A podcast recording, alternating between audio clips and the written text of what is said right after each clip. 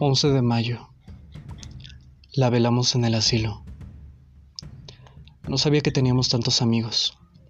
Diferentes personas se acercaron a mí para darme sus condolencias. Se les veía turbados y hasta desconsolados.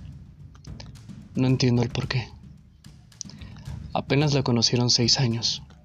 Yo la conocí 37 años y no estuve ahí llorando con cara de que se me caía el mundo a pedazos porque alguien murió.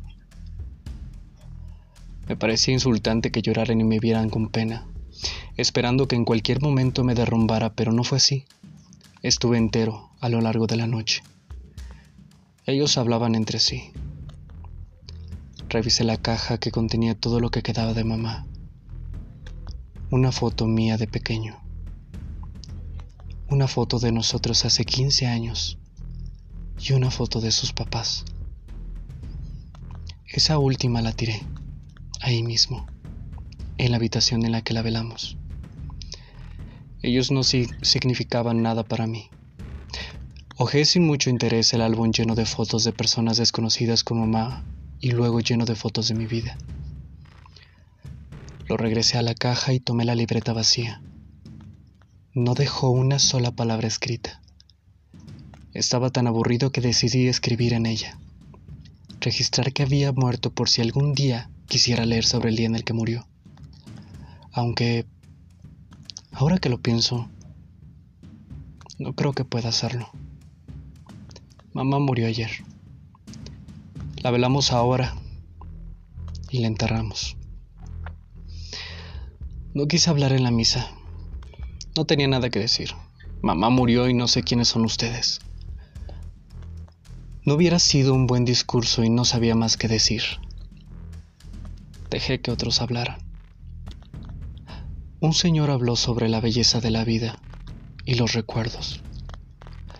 Me volteó a ver y me dijo que le gustaba hablar sobre mí, su máximo tesoro, su gran creación.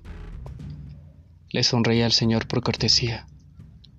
El pobre no tiene idea de nada, no sabe sobre mamá, no conocía la tristeza que cargaba, el rencor y la desilusión provocada por sus padres. Ninguno sabía que había padecido, lo que había dado, lo cansada que estaba y nadie parecía querer mencionar que mamá había dejado de ser mamá hace muchos años. Mamá falleció ayer. Hoy la enterramos. Pero mamá había dejado de existir desde hace cuatro años. Hablaron de ella como si hubiera seguido siendo una persona la recordaban como si en esos últimos años hubiera tenido sentido. Mamá dejó de reconocer hace cuatro años. No recuperó la lucidez y se convirtió en otra cosa. Dejé de visitarla cuando después de varios meses entendí que ya se había ido.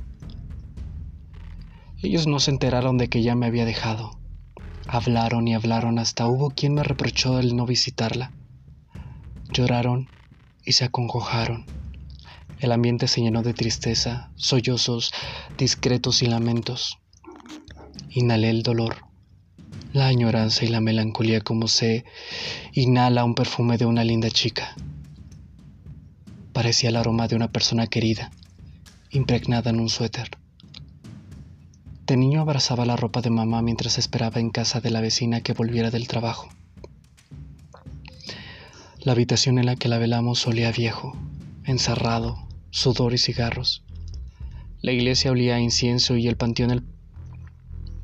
a pasto, pesar, lágrimas y tierra. La combinación era fuerte y desoladora.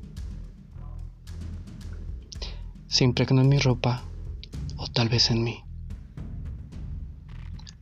En el fondo de mis pulmones, cerca del diafragma.